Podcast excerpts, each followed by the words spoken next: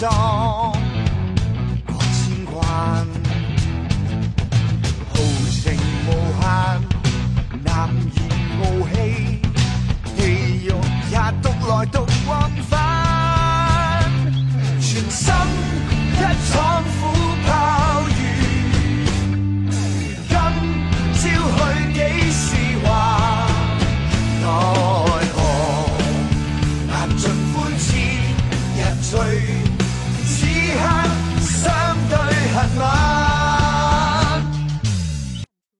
大家好，欢迎收听我们这一期的摩拜电台，我是主播阿甘，大家好，我是小九。非常高兴呢，又能在空中和大家见面。这一期我和九哥两个人要来给大家还账了，聊一聊我们已经很久很久很久拖了很久很久很久的《武侠风云下》，聊一聊武侠影视作品。鼓掌！我都没想到有生之年还能够被别人催更。对对对，咱们有不少的听友，然后问我，哎，武侠什么时候更啊？动画片什么时候更啊？中国有嘻哈什么时候更？在这儿呢，集中跟大家反馈一下，我们的武侠这是下半部分，录完就不会再有了。动画片呢，预计会在本周上传了武侠之后第五天、第六天就给大家传起来。再之后，中国有嘻哈是要等到大结局的时候，还是我跟 Shift 两个人把它给聊完。这是我们欠大家的几个系列，其他的东西目前还没有太多的规划。然后节目开始之前，老规矩，我们的广告，我们的摩拜电台目前已经在各大播客平台同步播出，欢迎大家订阅、转发、收听、点赞、打赏我们。同时呢，也欢迎到微博平台搜索“摩拜电台官微”六个字，关注我们的官方微博，也可以选择加我们微信群管理员 Jacky L Y G T 的个人微信，让他拉你进群，和我们聊天打屁，成为生活中的好朋友。好，我们的广告做完，正式进我们的节目。我觉得你的微信，你你跟管理员微信号实在是太扯了，太长了。这有什么可扯的？嗯，为知道为什么叫 Jacky L Y G T 吗？不知道。因为 Jacky 是我的英文名儿，你知道吧？呃，L Y J J T 啥意思？L Y 是我的名字，你对对吧？首字母。嗯，为什么是 J T 呢？我的偶像贾斯汀·汀布莱克，他就是 J T，所以所以我就在我这个小号上边做了一个 L Y G T。我我有时候给人发快递，就发这个 L Y G T 四四个字母。那他怎么读啊？那个快递员说：“喂，那个是那个勒伊哥特吗 我一般会写 Jacky 后边有这个，因为我觉得我像贾斯汀·汀布莱克一样帅。？”哦，然后呢，不好说下去了是吧真是的。对对对对对，反正我的偶像不是贾斯汀比伯，如果是他的话，那就麻烦了。我要叫 Jacky L Y G B，对不对？就不能叫 G T 得叫 G B，这样的话很容易引起不好的联想。好，行，行了，咱们咱们差远了啊，回来回来，还是聊我们武侠的这个主题。那在节目录制之前，我想先问九哥你一个问题：你眼中的江湖是什么？啊，江湖，江湖在我眼中，在我嘴里是不一样的。在我的眼中呢，我认为江湖不是唯一。为什么这么说呢？正是因为人有人过一百，形形色色，所以呢，这个天下才有这这么多的纷争。而有了纷争，就要去解决，有人就要被欺负，有人你等会儿啊，九哥，人过一百，你刚才说的是形形色形色吧？形色色啊。是念色吗？成语里？成语不是，但是那个就是都是这么说呀，像郭德纲相声什么都这么说，人过一百，形形色色。我我刚才我刚才一直在琢磨这形形色色是什么 意思。你没听过吗？好，没事，你接着说，你接着说，你接着说，我没啊听过，没听过。因为江湖，我说到哪儿了？啊，因为因为江湖就不是唯一。为什么这么说呢？因为，呃，人过一百，形形色色。就因为人是不同的，所以呢才会有各种纷争。那么有了纷争之后，自然就要有人去解决，有有了争斗，有人被欺负，有人欺负人，这个过程中就产生了江湖。江湖呢不是黑白，江湖也不是正邪，江湖不是善恶，江湖也不是美丑，江湖就应该是所有的这些融合在一起。所以我觉得江湖就是火锅。这个比喻让我挺有食欲的。江湖是火锅，因为你觉得江湖就是里边什么东西都有，什么味道也都有，又有热辣辣的刺激，是吗？可以这么比喻吧？嗯，好，OK，这是我问你的一个问题。那咱们现在进正式的节目好吗？OK，今天我们要聊的呢是武侠的影视作品，接着我们上一期的开始聊，聊一聊以地区为代表的影视作品，分三块儿，一个就是大陆，再有一个就是香港，香港以 TVB 为主，然后以立地电视台或者说是亚视为辅，再之后就是聊一聊包括台湾、新加坡、马来西亚等等其他地区的影视作品，然后我们分成这个地域性，跟上一期我们的年代做分节，然后相互划开。好，来聊一聊影视作品吧，九哥，来吧。咱们先聊哪一块儿啊？这三个地区的话，呃，先聊大陆的吧。先聊大陆。嗯，OK，大陆的影视作品武侠的，其实我算看的比较少的，对对，因为我好像成长阶段里大陆就没有什么武侠作品，有的话也都是最近这七八年、八九年开始大批量的出来，而且都是包成了武偶像剧的形式，我也不爱看。其实大陆的影视作品，它是经过了几个阶段，呃，当然这个阶段并不一定很客观啊，只是从我个人的这个成长经历上面，呃，我觉得是最开始的时候呢，大陆是在八九十年代，跟香港一样，它也有自己的一个武侠作品。这个武侠作品呢，包括电视剧，包括电影，但是这些呢，因为可能是阿甘你的年代呢，相对来说比较晚，我要一提这些作品，可能对于很多七零后和八零后，比如说李哥，肯定就能知道这些作品。嗯那第二个阶段呢，是在，呃，应该说是大陆和香港开始互相合作，去拍了一些合作的这些电影，这个你应该有印象，嗯，对吧？就一些合合拍片。那么再到后来，现在呢，就是中国大陆的很多的武侠电影呢，其实它两个极端，就像你说的，一个极端呢是走向了言情偶像剧，包着武侠的外衣，但是内核是一个言情偶像剧，或者说有的时候是很狗血的那种。对，比如说于正的那个《笑傲江湖》嘛，嗯，对，就是他已经不再是武侠影视作品了。另外一个呢，则是像《绣春刀》这种，《绣春刀》算吗？算，当然算，它是一嗯种革新性质的东西。对，还有像《师傅》这种，对，倭寇的踪迹，其实你说这些我就知道一些了。对，就就是其实大陆电影的发展，我认为是一个向上的发展的历程。同样的，就是香港的电影的一个整个的整体没落。其实，其实我觉得这个东西咱都不能单说是这一块儿，就是整个嗯大陆的商业类型片，它是一个逐渐向上发展的过程，因为我们逐渐在建立自己的工业体系，对不对？然后反而是艺术类的电影，其实我们在走下坡路，当然全球也在走下坡路，但是跟九零年代相比，大陆实在差的太大了。然后香港呢、是全部在走下坡路，香港越拍越回去。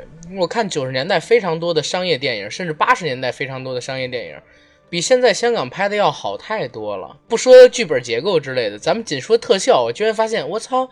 香港八九十年代的电影特效居然比现在的还要用心，那会儿可能是两块钱特效，现在真真正正就是五毛钱特效了。所以说，其实并不是说技术的问题，而真的是一个文化层面的问题。对，这个咱不不多聊了，因为这不是咱今天主要聊的。就是我先跟你说几部电影，我问一下阿甘，你有没有看过？第一个是叫《神鞭》，你看过吗？神鞭没有，嗯，《神鞭》这个电影没看过，啊，这个名字一出来，你不会以为是一部三级片吧？不不不会不会不会，那那三级片不能叫神鞭啊，它得起个更阳刚的阴阳鞭。神鞭它是描写那个八国联军，然后那个抗清的一个电影。它呢是说有一个武术家，他是大辫子，就那个辫子特别长，呃，然后呢用这个辫子呢他练功夫。反正那个小的时候对我的印象呢很深刻。那跟他同一时期的有一些，比如说像那个《武林志》，《武林志》这也是一个电影，还有像《东归英雄传》，自古英雄出少年，嗯，还有一个叫《无敌鸳鸯腿》，这都是我现在还能想起来的，我在电影院看过的电影。那个时期的，就是中国的这些武术电影呢，不好看。就我现在很客观的讲，就是当时我看着我就觉得不好看，没有那个香港的电影那样飞来飞去，然后看起来音乐又好听，然后演员又好看。尤其是这些电影，它是就很多都是什么长春电影制片厂啊、上海电影制片厂啊做的嘛，就是他们甚至在找人主演都很一般，当时就会觉得它不好看。但是现在回过头来想一想，其实这些电影里边描写的就是那些功夫的场景啊，还是挺值得一看的。最早的大陆产的，如果说有印象讲武侠，或者说是功夫这种题材的，应该是吴京的《太极宗师》，我看过的，啊因为那部剧特别的火。嗯嗯，当年是吴京跑到香港去发展，应该是袁和平捧他，然后单独给他开了这么一个戏，还做导演，所以那部戏其实有很强的电影质感。好多大腕儿也都在里边有客串演出，把吴京功夫也打得漂亮。家里边的人每天晚上都在看，当时好多电视台都联播，也算是一个万人空巷的剧吧。所以为什么我说，其实吴京这次出来也是厚积薄发，他早在《太极宗师》就是九十年代末那个阶段，就积累了足够多的人气跟观众缘了，对不对？对，然后那部剧让我印象很深，就是他总是提到“陈氏太极拳”五个字嘛。然后吴京，如果大家知道的话，他之前是全国武术冠军，而且也是国家五英级的运动员，也就是最高级别的武术运动员。然后他在打这个陈氏太极拳的时候，身法之飘逸灵动，我觉得甚至比李连杰在《太极张三丰》里打的太极拳还要漂亮。因为据传说，李连杰在拍这个《太极张三丰》的时候，应该是只用了一个月都不到的时间去学习太极拳，但是没错，像吴京，他学陈氏太极拳是整整学了三个月，而且后边是练了很多年，这算是他现在的一个看家功夫，就是打起来最漂亮的。所以小的时候也在模仿他，模仿了很多。这是第一部让我有印象的武侠作品。再之后其实就是两千年了，因为我成长记事儿的阶段基本上都在两千年以后。张卫健给我留了好多有印象的，嗯、武侠作品，像是他跟王晶合作的《小鱼儿与花无缺》。嗯，呃，然后小宝与康熙，包括说不懂不懂老师少年对不懂老师少年英雄方世玉，还有我我特别喜欢的一部叫什么？哦，对，《天下第一》那部剧叫哦《天下第一》，里边还有霍建华，还有黄圣依，然后李亚鹏，当时李亚鹏特别红，比霍建华红特别多，因为当时他是刚刚拍完，像是《笑傲江湖》呃《方便面时代》《将爱情进行到底》，刚刚拍完，应该是和周迅在一起的，那叫《海滩》，对不对？那几部电视剧观众缘特别好，而且李亚鹏年轻的时候高大帅气、高鼻梁，然后眼睛也深邃，所以我们那个时候也很喜欢这部剧。啊，你说的后面的那些剧，我都是只有耳闻，都没看过。你没看过《天下第一》吗？没有，没有，没有。哦，《天下第一》当年特别的火，王晶之前那是哪？一年吧？大概两千零三年、零四年左右吧，《天下第一》是那个时间段零拍的。三零四。对，因为李亚，因为王晶他之前一直是拍电影嘛，而且说实话，一直到零八零九年，直到他拍《大内密探零零狗》之前，我都觉得王晶的电影还能在一定的水平线之上。拍了《大内密探零零狗》之后，我觉得他拍的实在是不行了，越来越烂，越来越烂，吃老本儿炒冷饭，炒的还不好，吃的也不够。但是他拍电视剧拿出来拍电影的手法、技巧、卡斯跟投资制作，当时我记得特清楚，《天下第一》这部电视剧当时要播之前，北京卫视说耗资两千五百万巨资拍摄的武侠巨制，然后《天下第一》，哎，你别笑，真的。两千零四年，呃，你知道《英雄》上映那一年拿了两点五亿的票房吧，对吧？嗯，当时是华语电影记录，你知道那一年全中国的国全中国的电影票房是多少吗？才九点多个亿，不到十个亿。所以就是虽然英英雄没有超过泰坦尼克号的票房记录，但是呢，因为当年年景不好，电影院比泰坦尼克号上映的时候少了三分之一，然后它也不像泰坦尼克号一样放了半年多，所以英雄至今为止它的票房年度占比还是有史以来最高的，占了百分之二十多的全国年度票房，明白吧？嗯，那也就是说那会儿最全国票房才九点多个亿，一个电视剧能拿出两千五百万来进行投资，确实就已经是超大规模的制作了，这跟现在比绝对是不一样的。而且那部电影里，为啥我会提到英雄？那部电视剧里为啥我会提到英雄？有好多场景都是在致敬英雄。我记得很清楚，就是李亚鹏跟他的老婆，应该当时是黄圣依演的，两个人出剑的时候，黄圣依他们两个人比剑，当时呢是在一个湖泊上边，两个人倒立在水上，用剑尖点了一下水，然后轻功又飘起了，完全就是在模仿。英雄里边，李连杰和梁朝伟的那一场打戏，剧本写的也扎实。里边什么归海一刀、上官海棠这种名字也是起得很武侠，所以那是我童年非常有印象、非常印不是童年印象非常好的一部武侠影视作品。嗯，天下第一，你确定你没看过吗？我没看过，你说的这个都是属于中后期了，它也属于合拍片的范畴了。我说的这么热火朝天，然后对啊，他的他的那个导演是王晶啊，王晶。对吧？呃，王晶不是导演就是制片，但是无所谓，肯定是王晶自己做主导性的一个作品。因为我我开始说的这些呢，都是属于比较早期的，就是属于纯纯粹的一个大陆的电影，它里边没有香港的影子，包括演员、包括制作、幕后班底等等都没有香港的影嗯子。，还有一个想提的，你有没有看过大陆那一版的《侠客行》跟《连城诀》？嗯、也是听过没看过那胡军那一版的《天龙八部》你看过吗？啊、那是肯定看过的。好，因为如果是我来推的话，大陆我最喜欢看的金庸的武侠作品啊，如果是论电视剧的话，第一就是胡军的《天龙八部》，第二是吴越版的《连城诀》。吴越你知道是谁吧？知道啊，哦好刚看完《杀破狼 二》啊吴越的《连城诀》，第三就是刘亦菲跟黄晓明版的《神雕侠侣》，第四呢，呃，就是李亚鹏版的《笑傲江湖》，然后第五名来了，第五名这个其实很多人可能会没看过啊，是大陆版的《侠客行》，那一版《侠客行》所有演员长得都不好看。但是，在我看来，小的时候他好像真的是拍出了《侠客行》的精髓，这是在我印象里边留的比较深的大陆的五部影视作品吧。再之后就没有了，再之后就没有了。我爱看的，我小时候看的就没有了。对我来说留下印象特别深刻的大陆的影视作品，我先说电视剧吧。嗯，电视剧第一个呢叫做《以沫豪客传奇什》，么东西？我说的你肯定都没听过，《以沫豪客传奇》。呃，乙末是一个年号，是在民国时期，就是清末民初的时候。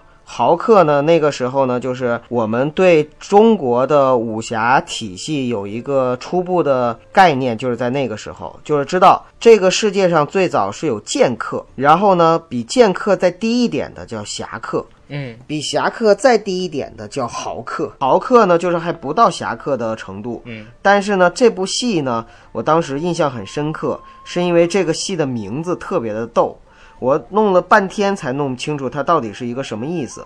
它主要讲的是一个爱国的故事，大家如果感兴趣的话吧，回去搜一搜。哎，真的，你说到这儿，我想插一嘴，啊、就是我小的时候看到好多好多的清末民初，然后民末北洋军阀时期的这种武，类似于武侠，当时已经不能叫武侠了，叫民初功夫片吧。嗯，他们里边讲的绝大多数的主题都跟爱国抗日有关系。那肯定的呀。对，而且当年我好像还看过陈小春演的一个民国时期的电视剧，是讲国宝的，里边也有好多精彩的打戏。哎哦，对，还有一个刘松仁演的，刘松仁演甘那电视，剧我在讲大陆的时候，你不要总提这些香港演员。不不不，这是大陆电视剧，这是大陆电视剧，但啊是是把他们请过来拍的。哦，因为当年大陆你要拍一个电视剧，如果有港台演员加入的话，能卖的特别好。那倒是，嗯，那倒是啊这我可以，嗯这我可以提一个听到的八卦。我前两年买那个高晓松的小说那本书，他在里边提到一个故事，说他是刘晓庆亲自跟他说的，说当年拍嗯《火烧圆明园》跟《垂帘听政》的时候，她作为女主角，但因为是大陆演员，剧组没有给她包房间住，没有不给她包酒店，然后一天一个电影拍完才拿了几百块钱的工资。她每天呢要坐公共汽车去片场拍戏，反而是演她丫鬟的一个香港的女演员，居然有酒店的房间。刘晓庆要去那个女演员的房间睡在地板上，演她丫鬟的那个睡床上，所以就当时都已经是这个情况了。那两千年初虽然有好转，但也不会好转的特别厉害，所以当时我们能看到大量的香港演员，然后来大陆拍戏做男主角，但是呢，确实是大陆出品的电视剧。嗯嗯嗯，现在不会再有那时候的那种情况了。因为现在呢，国人变得非常的理性，大家对这个就是香港也没有那种像以前那种盲目的崇拜了，也不是嗯说那个，香港的和尚就一定好念经了。对，那个《以莫豪克传奇》，大家如果感兴趣的话，回头可以搜一搜。不过现在呢，能找到部分视频，全篇的话应该是很难找到了。然后还有一部戏也是几乎你们不可能再找到全篇了，只能找到一些片段。但是之前呢，在天涯杂谈上面曾经扒过这个电视剧，叫做《江湖恩仇录》。这部戏是一个对这部戏也是一个神片啊，就是它它之所以被扒出来呢，是因为它也是一代八零后的记忆，但是呢，他的记忆并不是很好的那种记忆。因为《江湖恩仇录》可以算是我有生之年看过的所有的武侠电视剧里边制作最粗糙、最烂的一部，就是里边的所有的设定也是特别烂的。你知道他的那个男主角叫什么吗？叫什么呀？叫李小刚，特别是不是冯小刚头衔拍的？特别狭义的一个名字，我跟你说，就是而且它里边的那个就是设定啊，嗯，你所有的你找不到任何香港的影子，你觉得它它就是跟香港电影完全不同的另外一种存在的生物。然后呢，在里边呢，它设定的各种各种各种情节和桥段，大家如果感兴趣，就直接你就搜《江湖恩仇录》这五个字就可以了。然后呢，百度上面会弹出很多，包括当年八卦上面，呃，天涯上面去扒它的一些细节和内幕啊，等等等等，大家看看挺好玩儿。哎，对了，你说到这个，我想起了我以前看过的一个电影，也是大陆拍的，说，陈佩斯他们演的，叫《京都球侠》，里边还有张丰毅，你看过吗？嗯，有看过看过看过，哎，他就特别像你刚才说的神鞭，还有刚才你说的这个江湖恩仇录一样，特别邪，就是已经变成就是就是已经开挂开到就已经成邪点电影了，你明白吗？就是讲什么一群人，然后为了抵抗八国联军，然后呢要去踢球，通过踢球跟八国联军进行比赛。他们每个人都会特异功能，会武术，用自己的武术跟特异功能去踢球。有人拿辫子踢，有人拿气功踢。我觉得可能周星驰那功夫足球，你知道吗？少林足球都借着这个创意吧，然后拍出来的。但是拍的邪极了，飞极了。到最后，一群人用各种各样的功夫赢了球以后，又被慈禧太后说：“哎，你们居然赢洋人！”然后把他们送去那个菜市口砍头了。但是那部电那部电影对我印象特别深，就像你说的，中国在改革开放之后，确实又呃，因为改革开放之前还有这种武侠类型的电影，好像好像三几年、二几年咱们就拍了《火烧红莲寺》什么的，我之前还看过，《火烧红莲寺》居然是一部神怪武侠，嗯，里边的人是有法术的。改革开放之后又拍了一批，这一批就是类似于模仿香港也好、台湾也好等等的武侠作品，底子也不好，制作也粗糙，基本上演员都不会真正的武术，就是纯糊弄，然后拍出来的一大堆的武侠武武武侠作品。这类型的作品是非常非常不值得看，而且粗糙的。但是也是因为当年我们可能实在是精神生活太匮乏了，造就是成电视台放什么咱就。看什么。哎，对对对对，不像现在有这么多的选择。我刚才说的这两部戏啊，并不是说它有有多的奇葩，它是挺奇葩的，但是最主要的是什么呢？它就像是在人类进化过程中渐渐消失的那些被自然法则淘汰掉的那些那些种种群一样，所以他们也是出来了一次。或者出来了一个阶段，然后试了一次水，但是呢，发现不行，慢慢的也就被历史的长河所淘汰了。所以他们永远都没有融入到这个主流的这些，呃，这些电影视影视作品里面。明白。然后我想说的是什么？就是在我成长的阶段里边啊，伴随着我一起成长到青春期，然后甚至说成年这段时间的武侠作品，其实跟之前相比就已经进步很多了。像我刚才排序的那五部作品，基本上都是在两千年之后出的。那个时候我可能不到十岁，或者说十岁出头，看着他们，其实心里很满足。甚至我觉得胡军版的《天龙八部》比黄日华版都要更好看，那是真正拍出了金庸小说里茫茫荒野、战场上边血与骨一起交融的电视剧，真的特别好看，也是代表我们其实香港影视作品因为投资也好，因为人才也好，逐渐的被大陆所赶超这么一个趋势吧。现在再看整个华语的影视作品的制作，全部都集中到大陆来。那未来可能更好的武侠作品还是在大陆。行，那大陆的其实也就差不多了。哎，我我还想说一嘴，嗯，刚才有一个东西我忘排了，但是我也不知道排的对不对，就是大陆版央视九七年拍的《水浒》，这个也很牛逼。我可以把它算成是武侠吗？你可以把它算成，其实但是它应该算是名著。名著，嗯呃，就是四大名著，对，因为四大名著现在呢，相当于全都拍完了嘛。水对浒，但说它当时拍是武侠作品，应该没问题吧？可以算吧，因为当年我记得拍这个，我当时还搜过《水浒传》，它的一个制作，应该是从香港请的武术指导，现在再度翻红起来的赵东来，当年演武松的这位、也是专门习过武的，而且制作的相当用心，所以我呃很很喜欢这版的《水浒传》。然后咱们大陆这块儿聊的差不多了，说说香港吧，这一块儿有好多该聊的。其实伴随咱们长大的，我相信都是香港的武侠电影、电视剧、武侠电影和电电视剧电影和电视剧。而且电视剧首推是 TVB 是吧？呃，亚视也有，亚视也有。亚视的没有 TVB 这么多，我感觉。你知道吗？小的时候是这样，我们啊，嗯、我记得我小时候看的第一个香港的电视剧就是《射雕英雄传》。嗯，嗯，那是我就是自己的人生中第一部看的香港呃武侠的电视剧。但是我知道的就是香港的引进国内的，也是号称中国大陆第一个第一部引进的香港的电视剧是亚视的《大侠霍元甲》。呃，那年是嗯一九八三年，正好是我出生那年。霍元甲因为讲了抗日，嗯所以当年就是被特批引进的。反正中国几次万人空巷的看电视剧的时代，你像《大侠霍元甲》呀，像《渴望》啊，嗯像那个《上海滩》呐，像《射雕英雄传》呐，嗯这些都是。其实《上海滩》其实当年也是万人空巷，是吧？上海滩》不算武侠片儿，但应该算江湖片儿哈，枪战的。哦，对、嗯对，因为《上海滩》前两天我我正好为什么提这个，我想起一评论，就是说许文强版的《上海滩》是一个流氓头子，最后呢原来发现自己是一个爱国英雄，到了黄晓明版的《上海滩》就是一个爱国英雄，到最后混成流氓头子。和我最爱的《画上海滩》是张国荣和刘德华版的。嗯，那版的床戏特别猛，嗯甚甚至有给宁静破处的戏，我记得特清楚。因为那一版是徐克拍的，嗯，徐克把它当成一个 B 级片拍的，而且呢是当时在国外卖影碟卖的特好。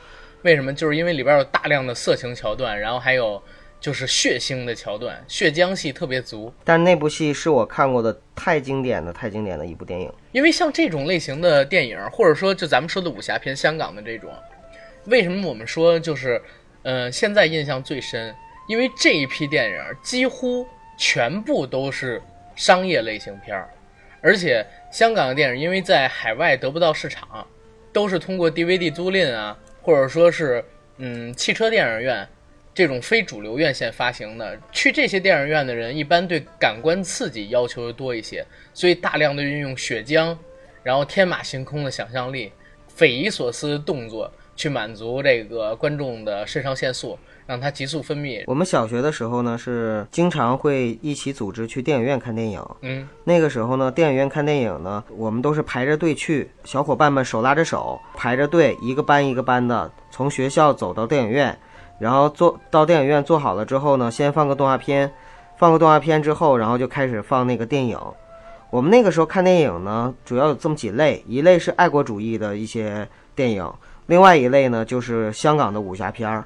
我记得之前好像提过，像成龙的《红番区》，李连杰的《太极》，张三丰，还有黄飞鸿系列的，还有像周星驰的《九品芝麻官》，这些都是在电影院看的，对，而且都是学校组织看的。那我当时印象最深刻的呢，就是每次看完电影回来的路上，去的时候大家都规规矩矩的手拉着手，就是左边一个男孩儿，右边一个女孩儿那样子。然后呢，但是回来的时候呢，基本上队伍就乱了。就是小男孩们一个个就开始一边跑，然后一边就是互相打来打去，嘿哈，然后飞脚啊什么的，就开始模仿那个电影里边的功夫。小女孩呢，其实也都是挺兴奋，只不过呢，他们谈论的往往呢都是里边的一些女孩是多漂亮啊，穿衣服啊什么什么的，就是那种，嗯嗯，那个是我对我来说印象特别深刻的一个点，小的时候的童年的一个关于武侠的一个印象。明白。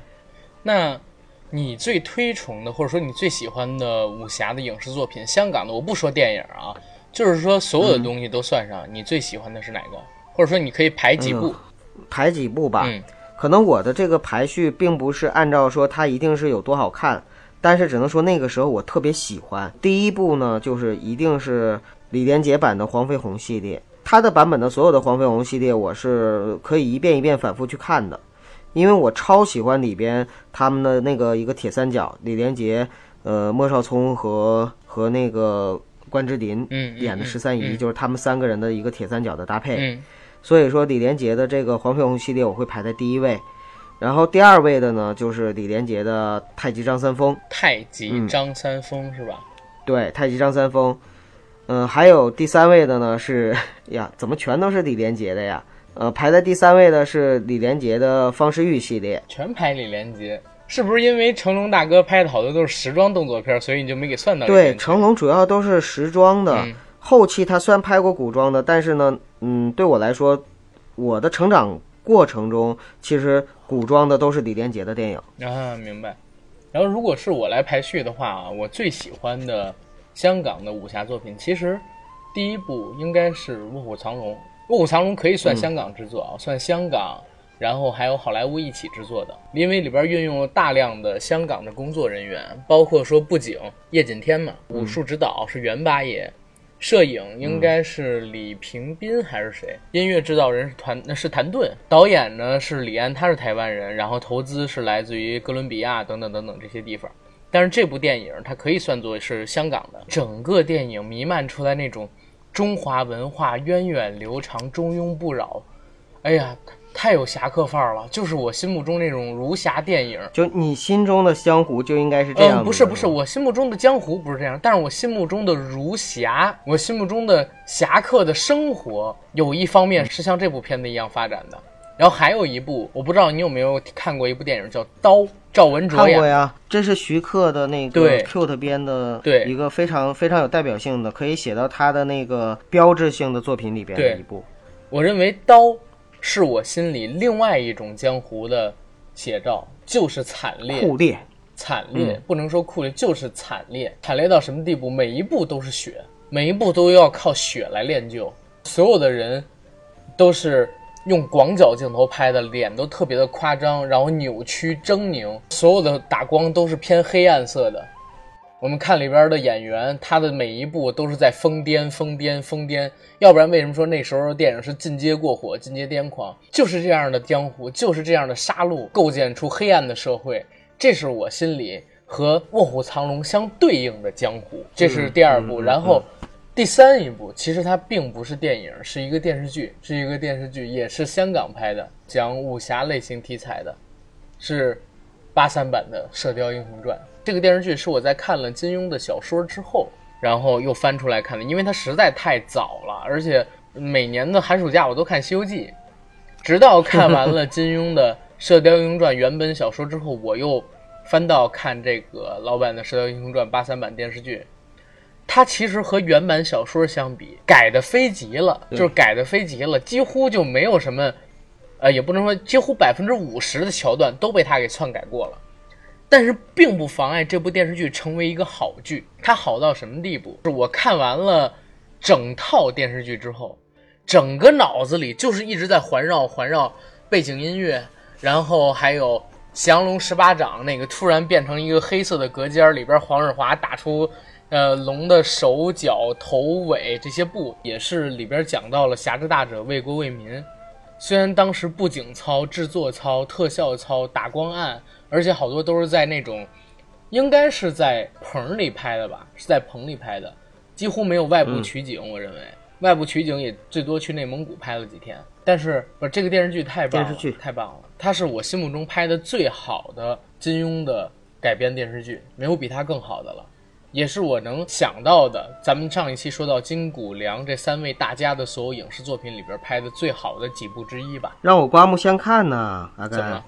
难得你作为一个九零后的小孩儿，竟然觉得说八三版的《射雕》是你心目中最好的一部金庸版的影视作品。八三版《射雕》不是呃很多人公认的吗？啊 我以为你会说我写，啊我说我把刀说出来，你以我以为你会惊讶不是不是，因为对你来说，我觉得在你成长的时代里边，应该会有很多制作比这部精良许多的，比如说像那个刚才你提到的《笑傲江湖》啊，就李亚鹏版的《笑傲江湖》啊，《射雕英雄传》啊，或者是古天乐版的《神雕侠侣》啊等等，就会有很多版本的呃作品，都比八三版的这版制作要精良很多。但是没想到你会还是会很喜欢这部，嗯其实我告诉你，就是一个影视作品啊，一个影视作品，它最大的好处是在于什么？就是如果你制作足够优秀，你传达出来的理念足够有普世价值，你是可以超越你所处的时代的。就像我们现在一提起美国的黑帮电影，永远都是《教父》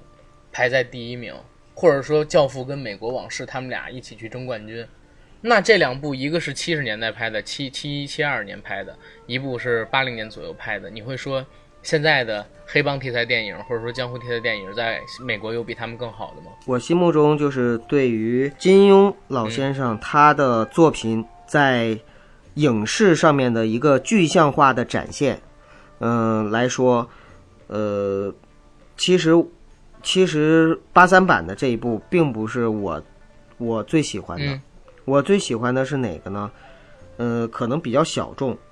我最喜欢的是吕颂贤演的那版《笑傲江湖》。吕颂贤哦，吕颂贤这一版确实好像也影响很多人，尤其是八零后。吕颂贤这个人，就是我是比较喜欢这个演员的，我看过他很多当时的电影电视剧。那么就是在这个戏里边呢，我是觉得他给我的感觉，就是我在当初读小说的时候心中的令狐冲的那种感觉。呃，因为我我是绝对是先看的金庸的《笑傲江湖》这个作品之后，然后呢才去看的吕颂贤版的《笑傲江湖》。那么，所以就是看了之后，我就觉得这才是我心中的这个令狐冲。至于就是，呃，徐克他导的那三部《笑傲江湖》电影版的那个《笑傲江湖 啊，对，那个意境非常的高，高。或者说是那个徐徐老怪版的武侠世界，但是但是那里边其实没有让我找到一个跟嗯、呃令狐冲对号的这样的一个人物，还是吕颂贤，嗯，还是吕颂贤。尤其是徐克几乎是把整个《笑傲江湖》的世界给重复颠新了一遍。在他之后拍的所有的《笑傲江湖》的影视作品，几乎东方不败都变成了去找一个美女来演。对，马景涛那版的《笑傲江湖》，大陆这版相当于而言是很忠实于原著的，但是其他的很多版都因为受到徐克电影的影响，找了一个美女来演《笑傲江湖》，甚至连金庸都说说啊，徐克把我这个《笑傲江湖》给革新了。然后他的《笑傲江湖》里边对东方不败的设置，可能才是最好的一个设置，这都是金庸都没想到的。不管怎么说吧，就是通过大陆的这几版，包括张纪中版，还有其他人的就是制作的金庸的作品，我就深刻的意识到了，其实并不是完全忠实于原著就好看，完全忠实于原著真的不一定好看。但是像徐老怪那种有自己的风格，有自己对于它的重新的解构和认识之后拍出来的东西，反而更好看。明白，OK，哎，咱们咱们接着来说说这个武侠影视作品啊，香港这一块儿的。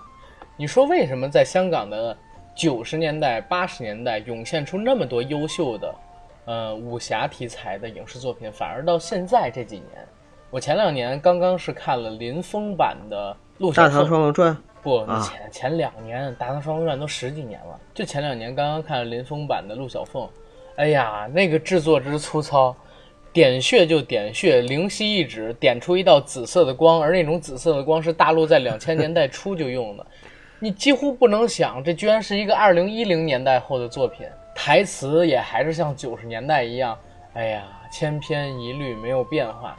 香港到底是怎么了？连个好点儿的武侠题材电视剧都拍不出来了吗？一代人已经过去了，另外这一代人可能是已经把把武侠片已经拍到了极致，嗯，再想创新或者说再想再想再再续辉煌的话，真的挺难的而。且我也提一个问题啊，香港最近十年吧，最近十年几乎没有拍过大格局的电视剧，尤其是武侠题材，它的投资规模太小了。为什么我们说现在看大陆的电视剧，哪怕再烂，布景也好，然后特效可能也都从五毛变成一块了，对不对？香港还在停滞不前，拿两千万的预算去拍一部大型的武侠题材电影电视剧，怎么让人看啊？这个现在物价都已经什么样了？用个演员都多贵了，你这样的制作费用，拍出来效果能好吗？而且就像我刚才说的那个陆小凤，为什么我看不下去？我发现居然还在棚里拍，很明显，林峰背后的那个山就是一假山，你知道吗？塑料泡沫做的，就像我们小时候看那个。呃，古天乐版的《神雕侠侣》，《神雕侠侣》里的黯然销魂掌，他和老顽童两个人对掌嘛，对吧？各对三掌，嗯，直接飘那个塑料泡沫出来，代表掌风是阴寒的，你知道吗？你一看就是塑料泡沫。呃，正好遇上洪七公跟欧阳锋两个人对打，杨过不是在他们中间给他们做饭吃吗？吃蜈蚣什么的，下的雪也是塑料泡沫，直接就落在头上。你这种东西，你在九零年代、八零年代随便拿出来唬人。你现在都什么时代了？你再用这种布景出要被遭批的，要死人的！我靠！但是 TVB 就是这样，我们可以说它就是墨守成规、原地踏步，甚至说在倒退。但是人就是不愿意进一步，所以呀，已经走到了这一步了。不行，不行，不行，真的是不行。所以我们还是还是缅怀一下香港的黄金时代吧，因为在黄金时代的话，才有那么多。伴随我们成长大，然后让我们记忆深刻的那些影视作品，都是在黄金时代。哎，阿甘，嗯，你看过一个电影吗？叫做《白发魔女传》。你在搞笑吗？我没看过，我没看过，行了吧？哎，那我跟你说一下，这个戏可好看了。好看，我知道，我看过，这还能没看过吗？你没发现吗？就是在那个时候，随便拿出一部戏来的话，其实现在看起来都值得，就是都都挺好看的，都值得去看一看。对，香港当时有一部我印象特别深刻的电视剧叫《仙鹤神针》，你看过吗？《仙鹤神针》是梅艳芳那版，还有还有关之琳是吧？呃，你说电影电影啊？我说的是电视剧，马君武，马君武是唐品昌，唐品昌演的马君武。呃，我跟你说一个特别我的小的时候的一个童年吧。我们小的时候呢，就是家里边有电有那个《请回答一九八八》里边的那种录音机。哦，《请回答一九八八》，我前两天刚重看一遍。嗯对，就是那个那个录音机，它是可以录也可以放。嗯、然后呢，我们经常会。比如说电视电视台上面放某一部电视剧，它都是连续的嘛，一天放两集晚上。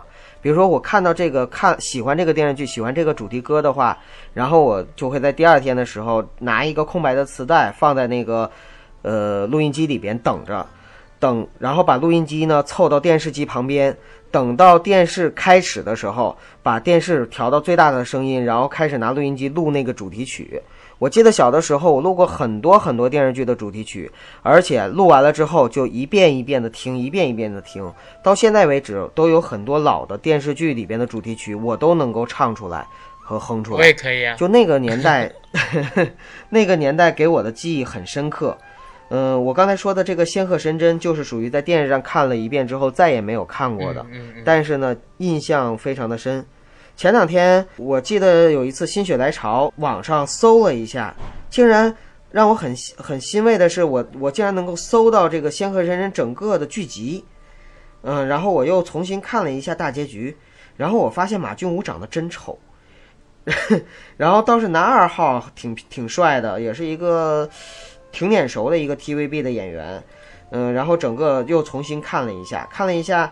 呃，当然看不下去了哈，就是不可能完完整整的把一部戏看，顶多就是看一集扫一扫，然后重新怀念一下自己当年的那个青涩时光就 OK 了。嗯很多电视剧都是这样子的，你当时看着很有感觉，但是你回过头来你再看，能够让你一遍一遍反复的看，再不断的看的，我觉得电影很多，电视剧很少。对，因为电视剧其实耗费的时间更多，很少人会拿出那么长的时间来去把一部剧给它看了。哎，有一剧有一部剧，我只要电视上放，我一定会看就是陈小春版的《鹿鼎记》。哦，对，香港版的武侠题材的东西里，我居然没有把陈小春版的《鹿鼎记》算进去啊，太失败了。陈陈小春版的《鹿鼎记》多好看呐！那一版都不仅仅是一个武侠电视剧了，所以那部戏应该算是香港的，就是电视剧里边的武侠里边的一个经典吧。而且经常打破第四堵墙，对不对？就是突然之间进一个对对对小黑屋，陈小春自己对着镜头、对着观众开始说话。描述心理对这种题材的东西，我在香港其实很常见。就是香港的影视作品，其实好像和美国也好，和欧洲也好，他很喜欢和观众来做互动。很多早期的电影里啊，都会有这种类似的男主角直接跟镜头说：“哎，你们说我现在要不要跟他去表白？”这样的问话，或者说你像陈小春这种电视剧，包括说欧阳震华拍的好多电视剧里边也会跟观众说：“他这个样子不是傻吗？”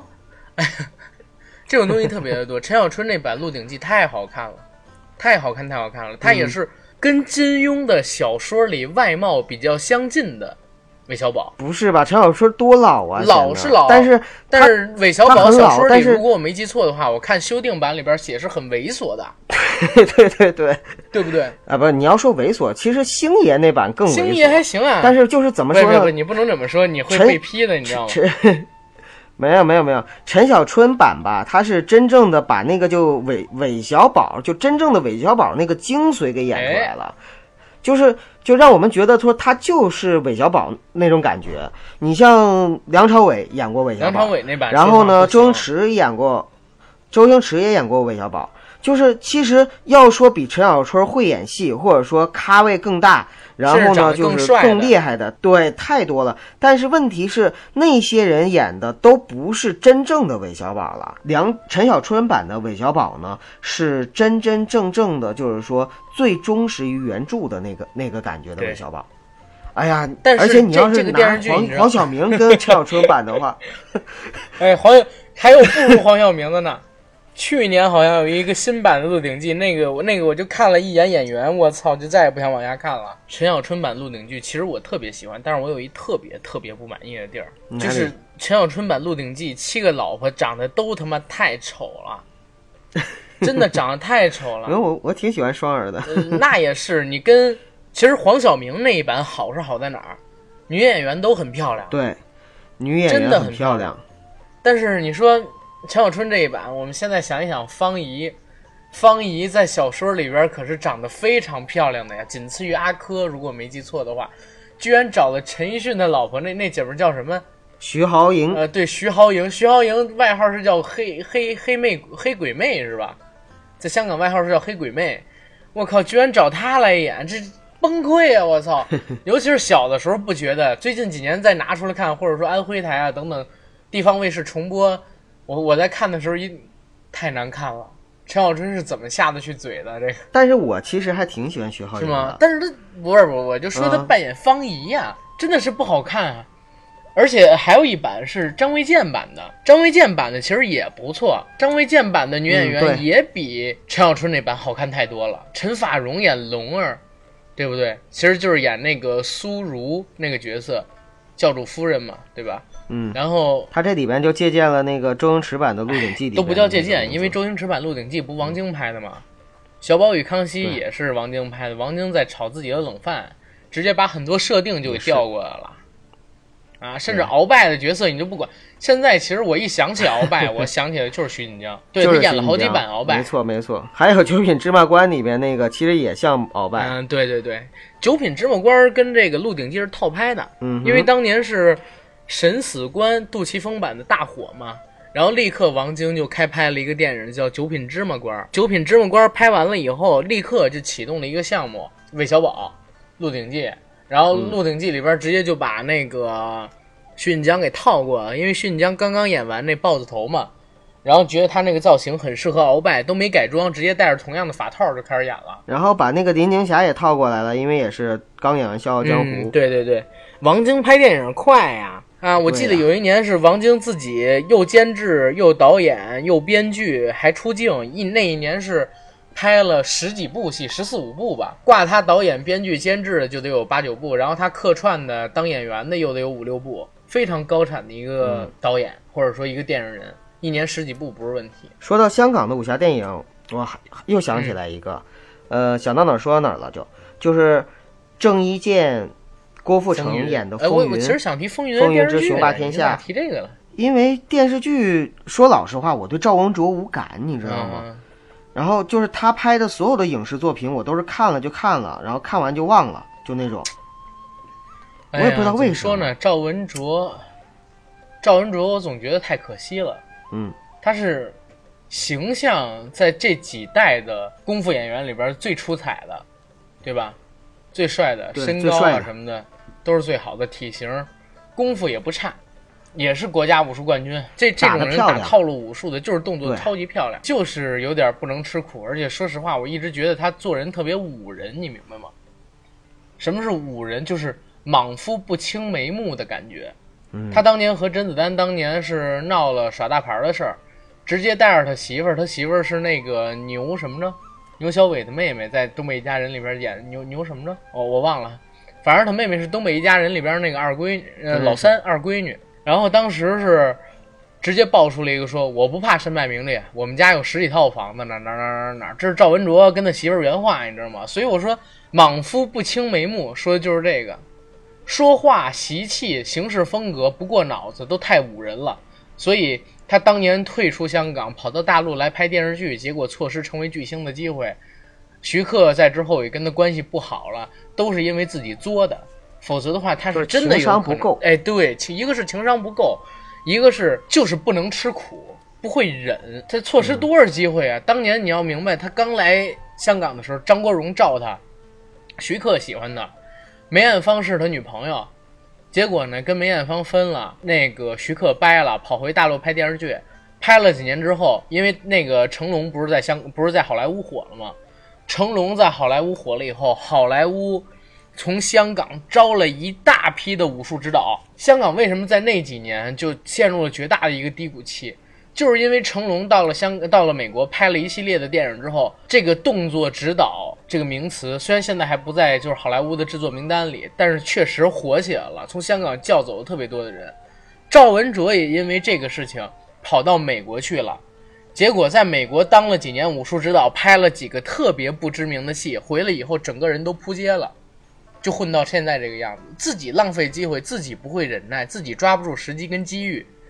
你是一个，你是一个中国人，你作为亚洲人、黄种人的脸庞，你是很难在好莱坞混出头。成龙也是啊，我那么喜欢大哥的一个人，我看了大哥那么多访谈，大哥说你作为一个黄种人。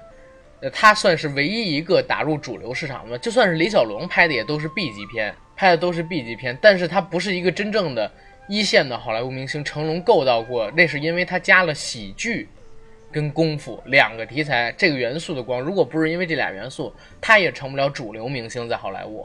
赵文卓，你跑到那个好莱坞去，灰头土脸混到将近四十岁才回大陆，然后接着又拍几个不知名的电视剧，跟大武当那么烂的电影，纯粹把自己荒废掉。我小的时候有多喜欢他呀！唉，接接着来说，接着来说，哎，其实咱们说了这么多，但是真的还没说到成龙大哥。成龙大哥他在香港当时拍的这些武侠片里面，你有没有什么值得武侠片，聊一聊的？武侠片成龙就拍过两部，在我的印象里啊，一部是嗯《飞呃烟花剑雨江南》，一部是《风雨双流星》，哦，还有一部叫《飞花满城春》。但是《飞花满城春好对都是早期的，那个时候大哥还都是单眼皮，然后大鼻子，长得一点儿也不帅，然后还留着那种狄龙的发型。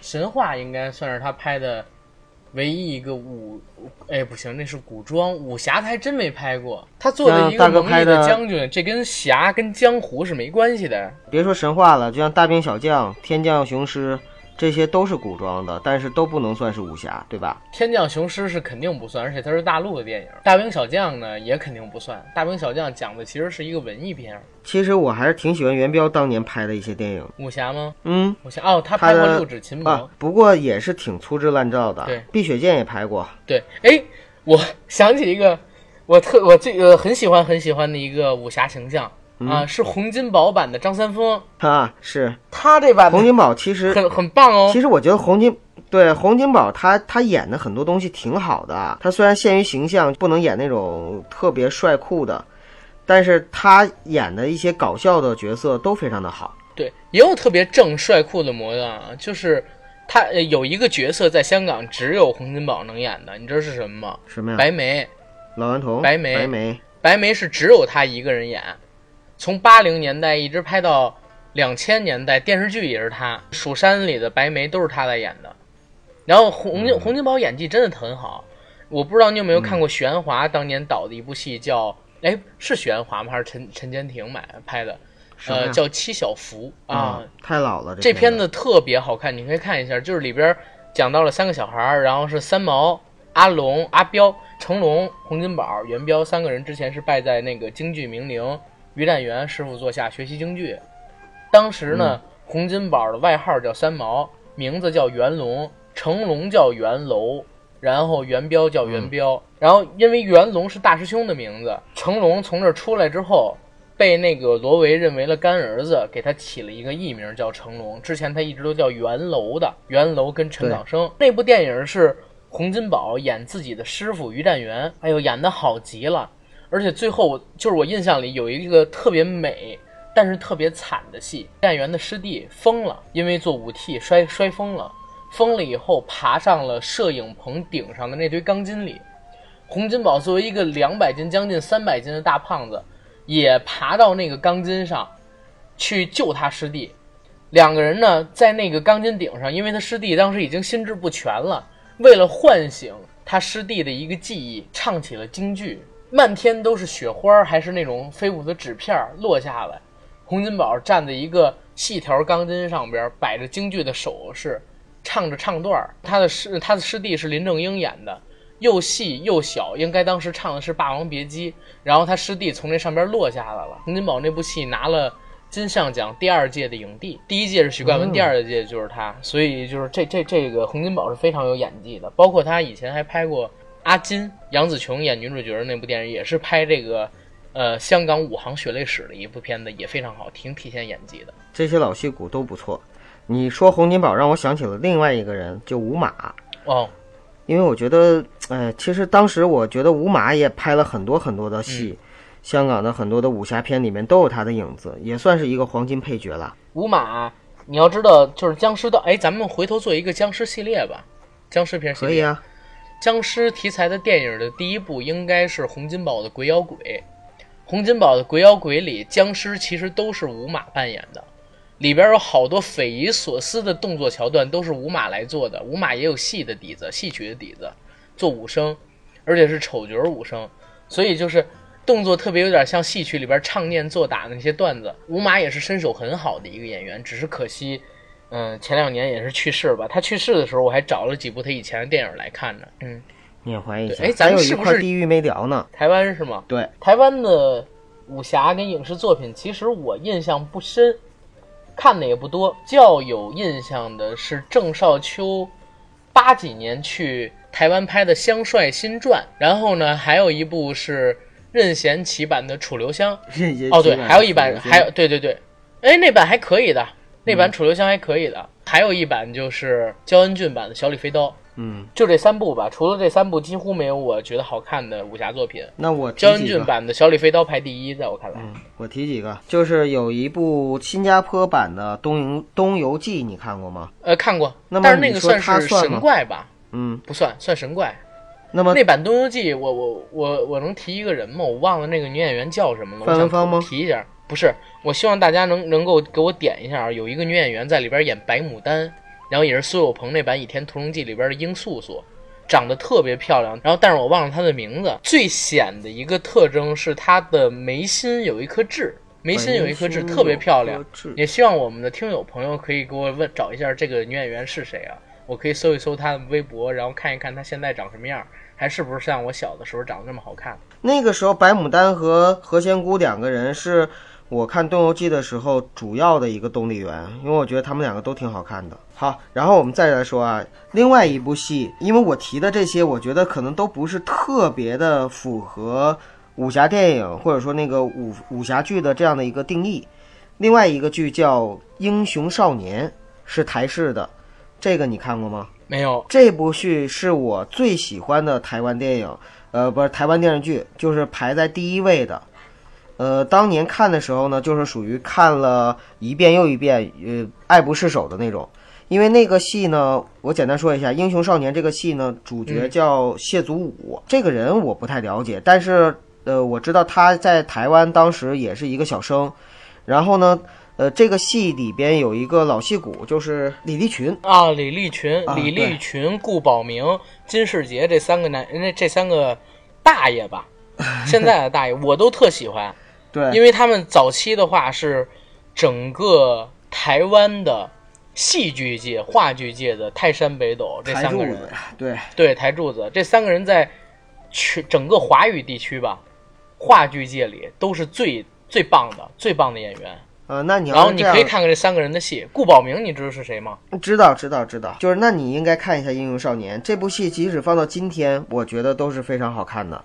它是一个喜剧片，然后讲的是就是谢祖武演的这个孩子呢，他是忠臣之后，然后呢是因为被锦衣卫追杀，被一个特别特别吝啬的这样的一个小地主、小财主给救了，然后当了自己的儿子，然后养大，养大了之后呢，跟两个女主角，呃，产生了一些爱恨纠葛。呃，然后还有锦衣卫，还有太监刘瑾啊，等等等等这些事情，就是这个里边让我印象最深刻的是最开始开场的时候，就是他们所有的这些演员，包括这个男主角、两个女主角，还有就是李立群，还有另外一个老戏骨，那个老戏骨我不记得名字了，但是如果你看的话，你肯定知道他是谁，就是在台湾也是特别会演戏，有点像吴马那种风格的那个，然后他们几个的脸。依依次的交相的变换，然后是好像是赵传唱的那个《快乐似神仙》，就是他的主题曲。当时觉得那首歌太好听了，而且特别有哲理。然后，呃，片尾曲呢？哲理的山路。片尾曲呢是那个李丽芬唱的《得意的笑》，对，李丽芬唱《得意的笑》也特别好。对对对，里边那个有一个叫蓝心湄的，是在里边演女主角。嗯，可能是太早了吧，反正那个戏是九十年代的一部戏，应该是九二九三年那样子，我看的，小学二三年级。刚才咱们说到这个台湾，我又想起了两部戏，一部叫做《如来神掌》，张智霖版的，还有朱茵，哦还有一部是《绝代双骄》。啊，苏有朋苏有朋和林志颖那版。嘿呦嗯，对，苏有朋跟林志颖这版。呃，这这个主题曲我印象最深。然后这一版的《绝代双骄》，我发现好像整个台湾的所有剧集啊，都怎么那么像偶像剧呢？加了那么多言情的桥段。是啊，这就是台湾的风格呀，他会把所有的戏都拍成言情剧。哎呀，对对对对对，哎，反而也是留给印象特别深的。台湾的话，其实也是在模仿香港，但是模仿来模仿去，其实找到自己一个独特的道路。这个道路就是把所有东西挂上“言情”两个字儿。嗯嗯嗯，嗯，但是呢，还是得看香港，拍的还是不如香港。啊，武侠嘛，天下武功出呃，天下英雄出我辈，一入江湖岁月催。所有的所有的武侠最终都要汇入湘江。这话说的，现在现在这个时代的话，应该不至于了，我感觉。其实咱们聊了很多过去的，像新千年之后呢，就是在武侠电影和武侠电视剧上面有很多不错的一个进步的，但是真的都是以大陆为首，像师傅、像绣春刀、像这种，还有像四大名捕，他们都是属于新千年之后就是中国拍出来的一个比较优秀的武侠作品吧。对，都算。行了，那地狱我们就讲到这儿吧，我们再剩下的时间抓紧聊一聊我们喜欢的这些演员吧。好，嗯、演员的话，我想一想，演员最喜欢的武侠的作品里的演员，为什么我跳出来的是张卫健呢？男的呀，对，跳出来张卫健就是张卫健呗，也许他因为我对你影老感觉。是不是？因为我老感觉是啥？李连杰离我太远了，嗯，而张卫健就是我身身边的人。呃，我肯定我肯定是把李连杰排在第一位的。李连杰啊，OK，其实我们刚才漏了一部经典，我刚想起来的，甄子丹演的《精武门》其实也是非常经典的一部武侠电影。算也算对，嗯，他在我心里的地位跟陆小呃陈小春版的《鹿鼎记》是并列的。OK。你说张卫健是你是你的邻家大哥哥吗？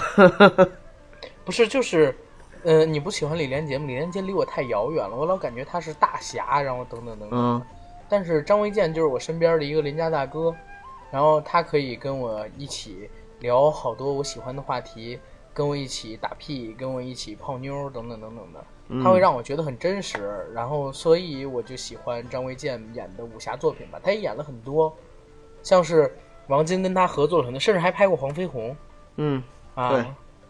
对然后他也拍过张三丰，他也拍过方世玉，他也拍过嗯小鱼儿，他也拍过韦小宝，都挺不错的。虽然演谁都像他自己。对，他也拍过《齐天大圣孙悟空》啊。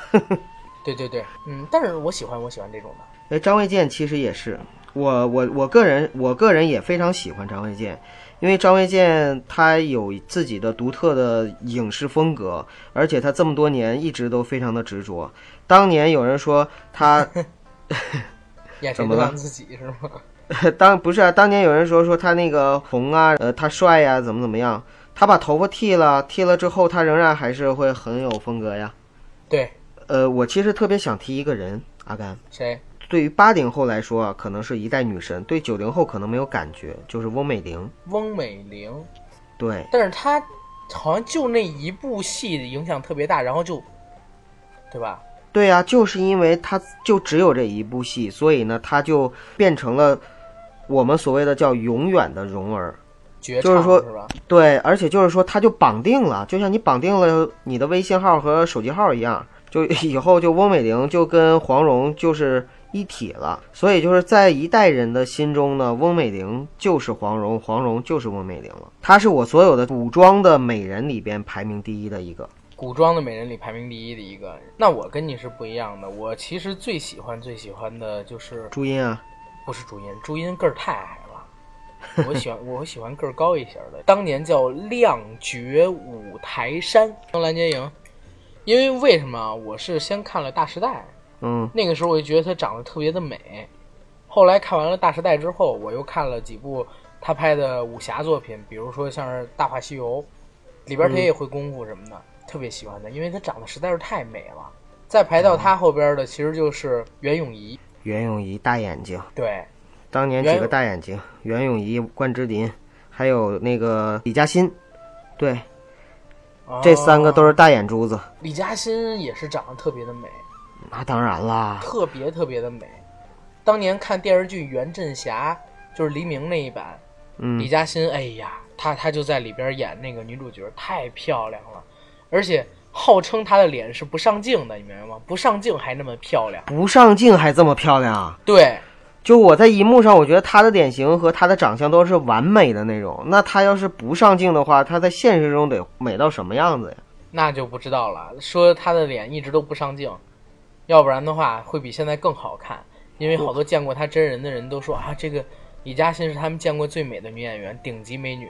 而且有一部戏啊，叫《妖兽都市》，《妖兽都市》里边李嘉欣有一个被雨水打过的镜头，那个镜头她的头发是湿的，脸上呢微微带一点水珠，鼻子啊、眼睛啊、嘴巴太好看了。哎呀，想看李嘉欣最美的电影的人，可以去看这个《妖兽都市》，而且里边还有好多李嘉欣的床戏跟裸戏。哎呀，那些时候就是那些美人都是原原生态的那种美人，那个时代不像现在一样都是千篇一律的整容脸。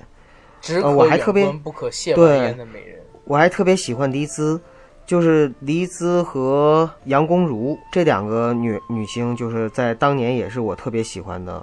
对对对对杨恭如是因为《风云》和《花英雄》这两部戏喜欢。杨恭如真的长得也特别好，而且现在杨恭如保养的也特别好，特别好看。我大学的时候，其实，呃，曾经喜欢过一个姑娘，那姑娘长得就跟杨国荣特不是，跟杨恭如特别特别像。嗯，现在呢是也在北京，然后那个，呃，已经有了一个女儿之后，你再看她现在仍然是特别特别漂亮，所以我就觉得那一款绝对是美人胚子型的。对，呃，然后咱们还有想要提的这个影视演员吗？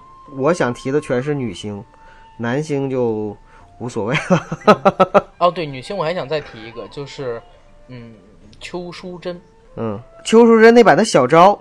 邱淑贞那一版的小昭是我心里的完美情人，机巧活泼，然后呢有小聪明、小机灵，长得又特别漂亮。邱淑贞有一种调皮的性感，小酒窝，不是就是调皮的性感，这是王晶评价她的，我觉得评价特别到位。当然，全世界也不会再有比王晶评价邱淑贞到底性感不性感更有资格的男人了，对吧？对邱淑贞一个是长得漂亮，一个是呢就是这种俏皮、调皮的性感特别勾人，所以她在演那个《倚天屠龙记之魔教教主》那一集的时候，立刻我就被圈粉了。而且前两年应该是有一个综艺节目，浙江台的叫《一路上有你》，张智霖跟他老婆袁咏仪是邱淑贞特好的朋友，把他给请过来了。请过来之后，我一看啊、还是那么漂亮，几乎没变老。就女神还是女神。对，没变成贾玲女汉子，所以，哎呀，这个这个梦没碎，没有碎，特别好。要说古装电影或者说武侠电影里边女演员，你要不提一下林青霞的话，真的观众会骂的，听众会骂的。林青霞，其实我一直并不是很喜欢林青霞。哎，阿甘，你看过一部电影吗？叫《白发魔女传》，哎呀，这没没看过，好看吗？这电影怎么了？你去看看，挺好看的。哦，林青霞，你知道我为什么不喜欢她吗？嗯，我其实并不是很喜欢女生有这种俗称叫屁股下巴，啊，就是双下巴那不是就呃，我我知道你你那个意思。对，中间有一个凹棱的那种下巴，我我很不喜欢女生有这么一个东西，就是女生有这个之后，我会感觉她是一个男生，然后他演爱情戏跟亲热戏的时候，我都会觉得哎呀好怪啊，好像两个男人在卿卿我我一样，然后就就就一直对林青霞有这样的印象，所以一直不喜欢她。这叫什么呀？这叫女生男相。他那个正是因为有这点，所以他才演了《东方不败》，然后才演的那么英气勃勃，然后才成为了影史的经典。你很喜欢林青霞吗？应该说，我们八零后没有不喜欢林青霞的，不是吧？那么多人真的。我你可以随便去问，但凡你身边呢，只要是八零后，你问他林青霞漂不漂亮、美不美、喜不喜欢她，肯定都喜欢。因为我们小的时候看的武侠电影里边，但凡是有那种就是特别惊艳的镜头，百分之五十以上都是被林青霞承包的，其他的才是被其他的女星承包的。知道之前有一部戏，不是就是湖南卫视的那个有一个《花样姐姐》吧，还是什么？不是里边不是有请过林青霞吗？请林青霞来的时候，你会发现，就是在那个时候，无论是有多少粉丝，呃，不是多少明星，多少女明星，无论她就是有多红，在林青霞一出场的时候，整个都已经就就就就瞬间又变成了那个林青霞的小粉丝那种感觉。这个时候就是因为用到那个范爷的两个字儿“艳压”，对不对？她那个时候已经没艳了，啊，好吧，就林青霞当时真的就已经是很大妈了，在那个在那个时候，但是就是无论他再怎么样的话，当年给都是大家心里的教主是吧？对带来的那种感觉是永远不会变的。所以说，所有的人，包括汪涵他们，也是对他就是特别的、特别的恭敬那种感觉。明白，明白。林青，霞，反正仔细去读的话，也是一个非常值得读的女人。林青霞，唉，林青霞，还有我我想说最喜欢她的一部电影是《暗恋桃花源》哦，啊、因为我还前我还在前些年看过黄磊那一版的《暗恋桃花源》的话剧，之后我就搜了《暗恋桃花源》的电影，那一版演的真的挺好的，电影也很好。林青霞演那部戏的女主角，就是我还想提的一个女星就是梅艳芳。其实我觉得梅艳芳也是属于那种可以去演男性的角色的香港女星很少的一个。一个林青霞，一个梅艳芳，她们两个其实都有很多的男装扮相，但是林梅艳芳跟林青霞又不一样。梅艳芳我自始至终就没觉得她好看过，但是她又不难看，就给人感觉就是天上地下就这么一个梅艳芳，好奇怪的感觉。梅艳芳是不是离你也太远了，阿甘？梅艳芳离我还不算太远，我看过梅艳芳好多戏，尤其是我还喜欢听梅艳芳的歌。嗯，对，呃，梅艳芳有一首歌叫《夕阳之歌》，就是我是当时极爱极爱极爱的。就是咱们这些演员啊，我我我是觉得怎么说呢？就我感觉咱们两个有时代性了，在这个这期聊的时候就就看出代沟来了，你知道吗？嗯，就大家的点不在一个点上。对对对，咱们俩确实因为也差着年纪了嘛，嗯，对，没事儿，反正这期就聊到这儿吧。武侠的影视作品，其实我感觉这期聊的没有上一期聊的好，可能是因为咱们两个人确实是在影视作品这一块儿相互处的年代不一样，并不像嗯，武侠的文学作品一样，对，对对对因为武侠文学作品巅峰就在那个时期，你怎么看都逃不开那个时期的作品。然后影视作品会聊得更有共鸣。对，不是这种影视作品，每个人心里都有不同的东西，所以嗯很难能套到一起去。没关系，如果聊得不好，也给大家致个歉。那这期就先到这儿，好吧？好的。谢谢大家。